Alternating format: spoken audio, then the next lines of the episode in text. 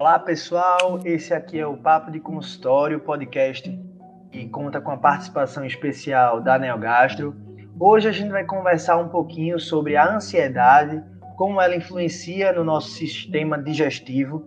Vamos conversar, contamos na verdade aqui com a presença da gastroenterologista e endoscopista Daniela Ferreira, lá da Neogastro, e com Maria Laura Cardoso, da área de psicologia. Para iniciar esse nosso bate-papo, eu só queria contextualizar aqui com a pesquisa da Ipsos, que é uma empresa voltada para essa questão de pesquisa e de análise de dados. Nos dados, na pesquisa mais recente, foi verificado que de 16 países, o Brasil é o que mais sofre com ansiedade por causa da pandemia do coronavírus. Então vamos iniciar o nosso bate-papo contextualizando com Laura sobre essa questão da ansiedade, ela também pode ficar à vontade para se apresentar um pouquinho. E aí, Laura, tudo bom? O que é que a gente tem para falar sobre essa questão? Oi, Lucas, tudo bom? Oi, pessoal, um prazer estar aqui. Eu acho que para a gente começar a falar sobre ansiedade, a gente tem que tirar um pouco do estigma que a ansiedade tem. A ansiedade é algo que a gente tem no senso comum como uma imagem que é algo patológico. Por exemplo, ah, eu sou ansioso. E isso normalmente vem como algo ruim, algo, algo problemático. Só que, na verdade, a ansiedade é algo que faz parte da experiência humana, é algo potente, é algo necessário, é adaptativo e tem uma função de sobrevivência mesmo. Eu falo às vezes que o nosso cérebro é sempre bem intencionado, né? Ele sempre está tentando nos proteger. Eu tenho algumas ressalvas com essas ideias que as pessoas têm de auto-boicote ou auto-sabotagem. Acho que a gente está sempre tentando encontrar a melhor estratégia para sobreviver da melhor forma. É, nos sempre protegendo do sofrimento, sempre com essa missão, sabe? Às vezes ela falha, às vezes ele usa de umas estratégias meio complicadas, mas acredito que sempre bem intencionadas. Estamos sempre no caminho da autopreservação e essa ansiedade é justamente um mecanismo de alerta. Por exemplo, no homem primitivo, quando ele estava na selva, quando ele via a ideia de um perigo em mente, ele já começava a alterar todas as funções do seu corpo para encarar esse perigo caso ele fosse real. Então, entramos em um estado de alteração, alteração em vários níveis, né? De cortisol, de hormônio, de adrenalina. A gente vai tendo toda uma ativação para o nosso corpo estar mais pronto, caso esse perigo se torne real e a gente tenha que fugir. Então, o sistema de alerta faz parte da nossa existência. A ansiedade faz parte da nossa existência. Eu brinco que se não fosse pela ansiedade, nós seríamos atropelados na primeira vez que fomos atravessar a rua porque essa antecipação do futuro e essa sensação que existe um risco que me faz olhar e dizer, pera, tem um carro vindo, se eu for atravessar agora, eu vou ser atropelada. Então, acho que a ansiedade é algo altamente protetivo.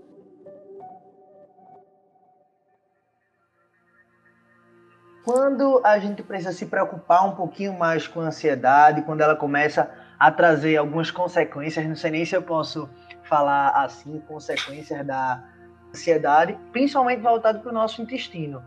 Já ouvi Sim. alguns amigos comentando sobre aquela questão da síndrome do intestino nervoso, algumas pessoas que diante da ansiedade já batem uma dor de barriga, ficam com alguma dor no estômago.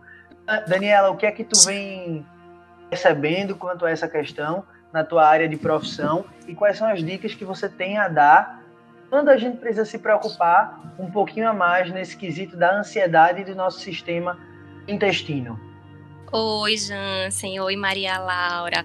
Prazer em estar aqui com vocês.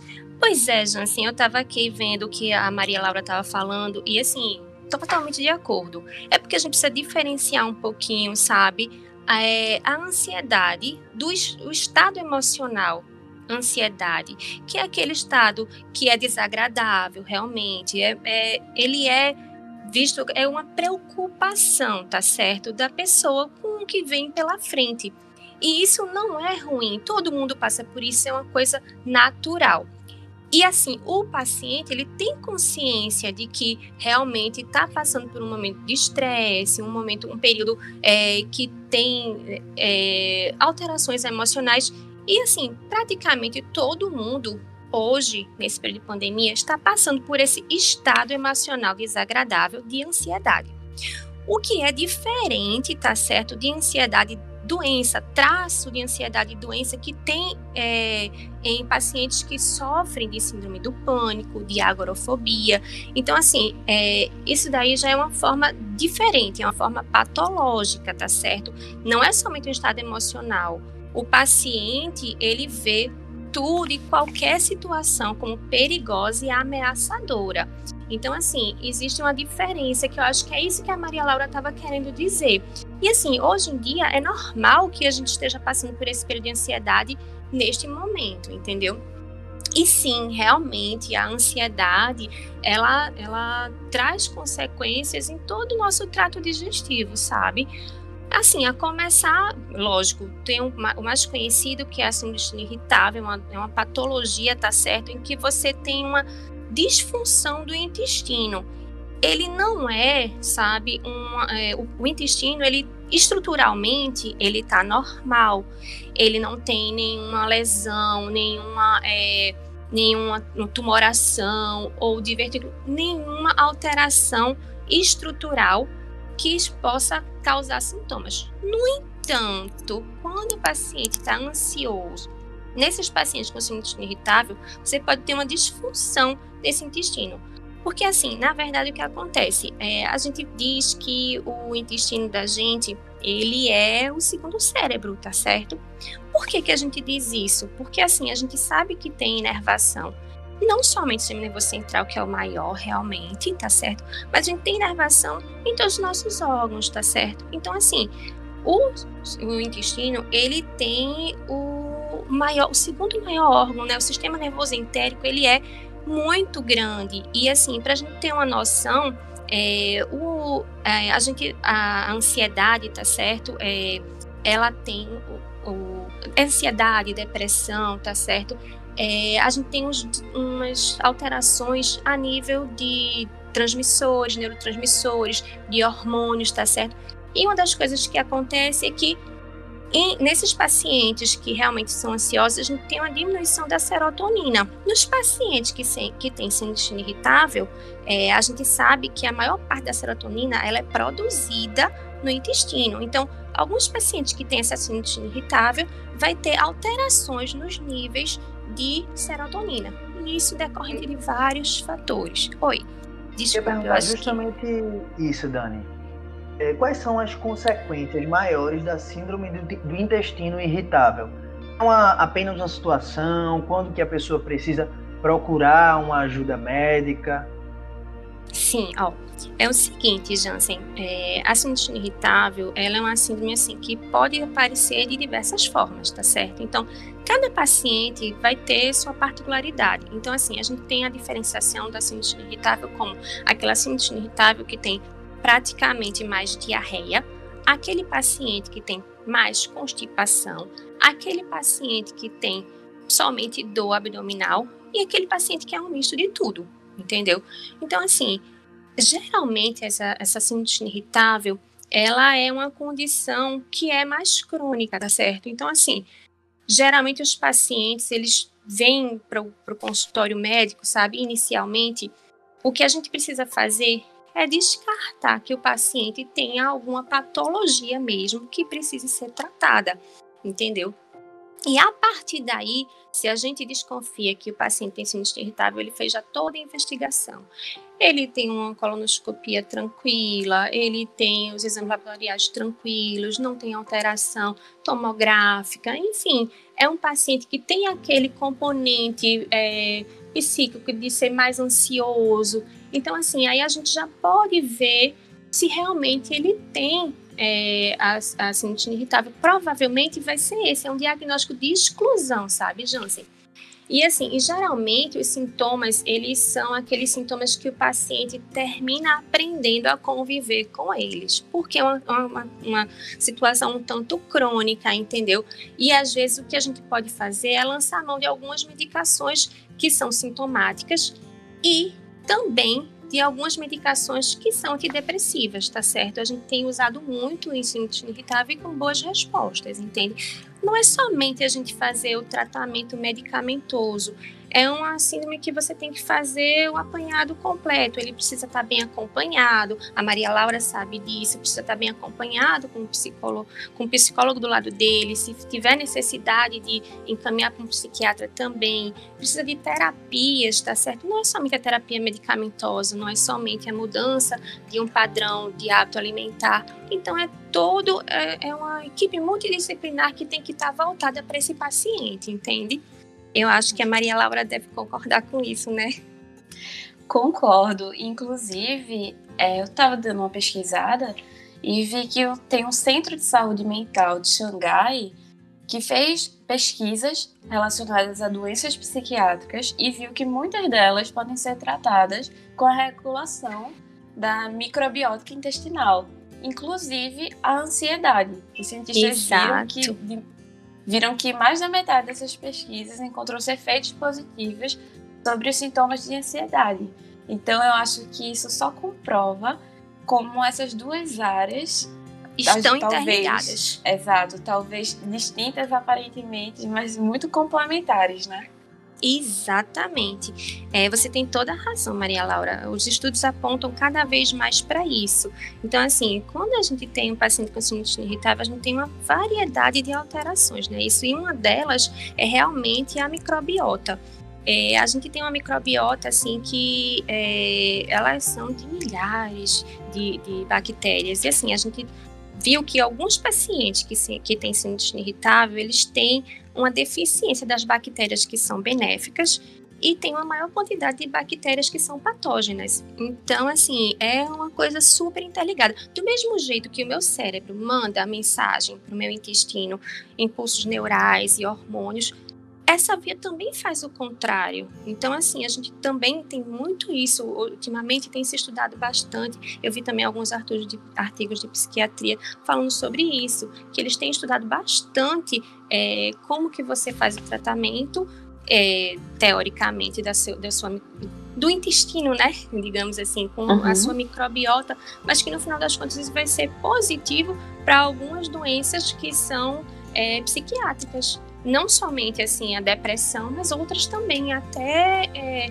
em relação a, a, a, estados emocionais também, a, a autismo, enfim, realmente tem uma gama de estudos apontando para isso cada vez mais. Concordo com você, Laura.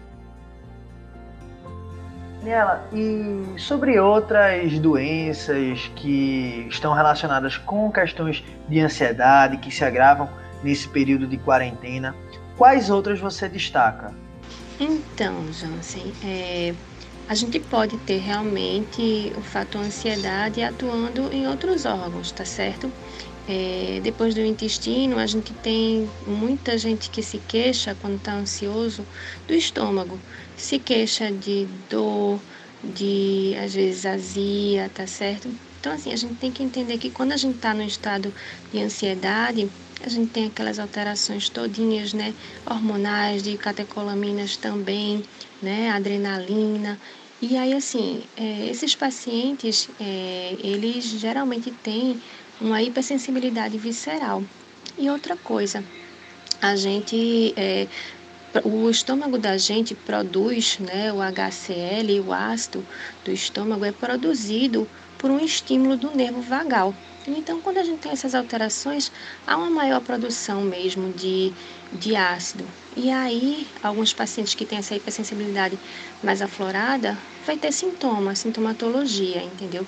Não é que ele tenha uma gastrite nervosa, não é que você tenha lesão por conta disso, porque gastrite é quando a gente tem realmente aquela lesão, né, no estômago, a gente apresenta erosões, né, que parecem arranhões, ou então fica bem vermelhinho o estômago, entende? E, e a gente tem alteração de biópsia também. Não necessariamente esse paciente vai ter gastrite, mas ele tem sintomatologia desconfortável, né? Então, é, a ansiedade também é, pode alterar um pouquinho o, o assim, alterar um pouquinho o centro dessa ansiedade. É, a gente tem interligação, né? Mente com intestino, mas também tem interligação com o estômago. Então, assim, é, a gente, quando está um pouquinho ansioso, tem gente que é, fica com mais fome, tem gente que fica com menos fome, sabe? Eu fui atleta de natação e sempre que a gente tinha uma competição eu ficava muito nervoso, muito ansioso antes da minha prova. Eu lembro que uma das coisas que eu fazia para tentar me acalmar, para ficar mais tranquilo, era colocar música, então eu me isolava lá no ambiente da competição, colocava minhas músicas tranquilas, eu tinha uma playlist só para esse tipo de momento. E uma coisa também que eu fazia era mentalizar aquilo que ia acontecer. Isso me deixava muito tranquilo, me deixava preparado para enfrentar a situação que estava vindo. Eu queria saber de você, Laura, como profissional da área de psicologia, outras dicas práticas as pessoas podem fazer diante de uma situação de ansiedade. Eu falo a situação de ansiedade, aquela que a gente precisa abrir mais um pouquinho os olhos, quando começa a interferir na nossa qualidade de vida. Então, é, existem alguns rituais que a gente pode fazer. Claro, todos esses rituais modificam de pessoa para pessoa, porque são pessoas diferentes, com experiências diferentes, rotinas diferentes. Mas alguns rituais que se podem ter é, por exemplo, sobre a questão das notícias, que é algo que a gente está vivendo muito hoje, um volume muito grande de notícias de informações, o que a gente pode fazer é escolher talvez duas fontes de notícia por vez para discutir e sempre ver essas, essas fontes de notícia, sempre olhar, incluir na rotina no período da manhã, na hora do almoço, à tarde, não à noite antes de dormir, para você ter esse momento de ter um tempo para lidar com essa possível resposta ao medo que possa surgir diante disso, que poderia gerar uma ansiedade. Aí você vai lidando com isso, amenizando aos poucos antes de, antes de dormir. É um exemplo. É o exercício físico de, de qualquer jeito que for possível, no tempo que for possível, na intensidade que for possível, é importante. Você conseguir incluir esse exercício na sua rotina como você puder, da forma que você puder. É, uma coisa muito legal também é ter cuidado com telas, luzes brancas, é, telas de celulares, de iPad, de computador.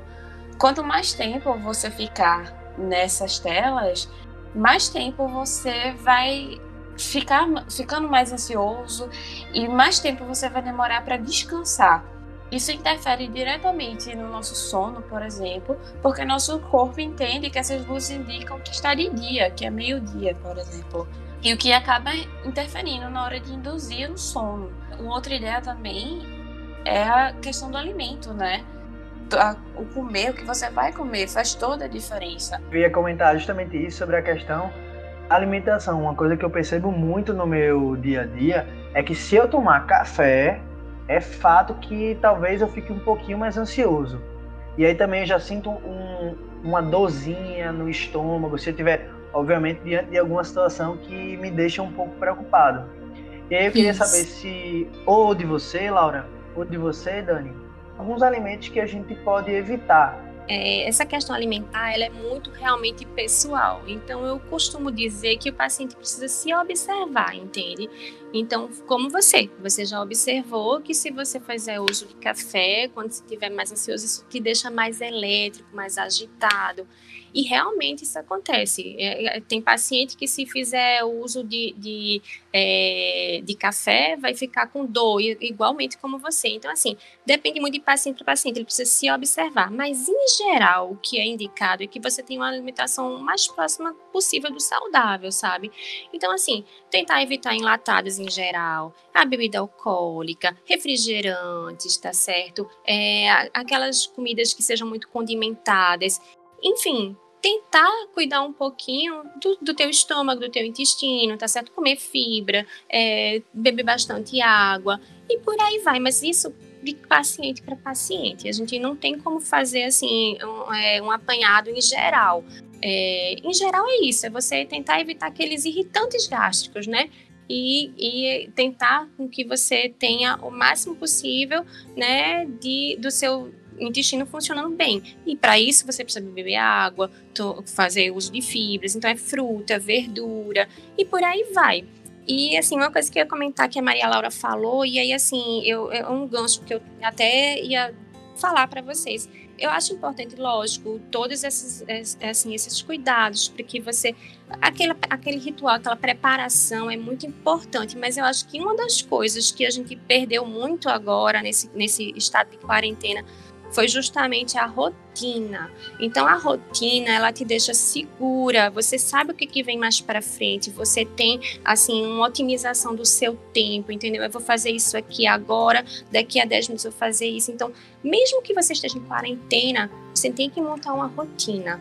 Porque isso vai te ajudar bastante, isso vai te deixar com um tempo livre para fazer alguma coisa que você goste. Porque é, é complicado. Você não está podendo sair de casa, mas eu acho que nem todas as pessoas, apesar de não estar saindo de casa, elas estão com funções acumuladas, trabalhos acumulados, entendeu? Então, assim, eu acho que uma rotina te ajuda muito. É, a, o que a Maria Laura falou também, tentar evitar as telas e tudo. E uma, uma dica que eu ia dar, assim, a gente está num período de quarentena, a gente está vivendo um tempo tão ansioso, tão, né? E aí, assim, eu vejo muita gente postando que está assistindo série, não sei o que.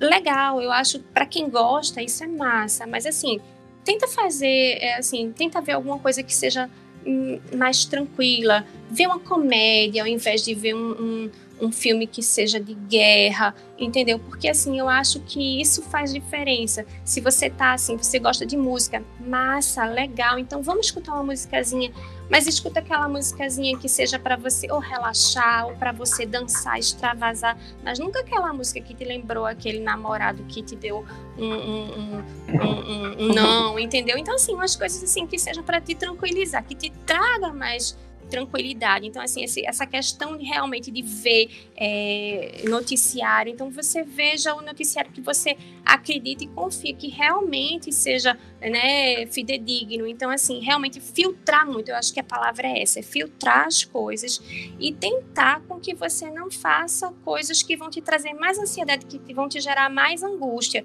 Por exemplo, se você vê aquelas dicas todinhas que vem na internet, aí tem assim, ah, uma moça que diz, ah, cozinha, isso é legal. Tá, para uma pessoa que gosta de cozinhar, para uma pessoa que não gosta de cozinhar, você vai colocar ela na cozinha, ela vai ficar frustrada, irritada, enfim. Cada um vai ver direitinho o que que, né, o que que no teu dia a dia pode fazer, mas eu acho que é isso, é você buscar um tempinho para ter, você faz a sua rotina e nessa rotina você inclui alguma coisa que te dá prazer. Eu acho que a palavra é essa, alguma coisa que te, que te dá um prazer. É isso, acho que é mais ou menos isso. Desculpa aí estar tá me intrometendo, Maria Laura, mas assim, falei o que eu achava. Não, mas eu acho que é justamente isso. E assim, tirando, puxando um ganchinho, a gente não se cobrar, né? Não é porque aquele colega que está do lado abriu uma empresa na quarentena, não é porque o outro está tendo publicando muitos stories ou posts no, em redes sociais com uma, muitas novidades, algo novo, que você necessariamente tem que fazer aquilo também, né? A gente tem que ver muito o que está é, nos nossos limites nessa situação que a gente está vivendo. É, a ansiedade, por exemplo, ela é dada em gradações, em níveis. Então, acho que talvez é uma boa, uma boa relação a gente ver isso porque é, quando a gente está falando dessas reações todas da ansiedade, estamos falando de um pico, né? Que muitas vezes ele vai se dar através de uma crise de ansiedade, muitas vezes vai ser só uma resposta pontual, é, e muitas vezes não vão ter um estímulo, não vai ter esse estímulo pontual, proporcional, mas aquilo vai crescendo e pode se tornar uma crise de ansiedade que se permanecer ainda vai virar uma síndrome do pânico. E isso pode ser gerado por gatilhos, é uma palavra que está se usando bastante hoje em dia, né? Entrou no popular isso. gatilho. Gatilhos como essa cobrança de performance e atuação dentro da quarentena. Lembrando que a síndrome do pânico é o nível máximo de ansiedade. É quando realmente o organismo da pessoa acredita que está morrendo ou enlouquecendo. A crise do pânico é o pico máximo da ansiedade acontecendo, chegando no nível de nada pode ser pior que isso. Então, é muito importante a gente ter cuidado nisso que você falou, do que realmente nos faz bem, do que temos que ter à disposição, do que temos que fazer cada um individualmente, dentro das suas casas, com aquele que está em isolamento ou não, ou só, o que realmente faz bem e o que faz mal. É preciso ter muito cuidado na hora de estabelecer né, essa rotina. Lembrando que essa rotina pode ser modificada a qualquer momento, de acordo com qualquer demanda. Mas ter muito cuidado nas escolhas daquilo que é bom ou não para você.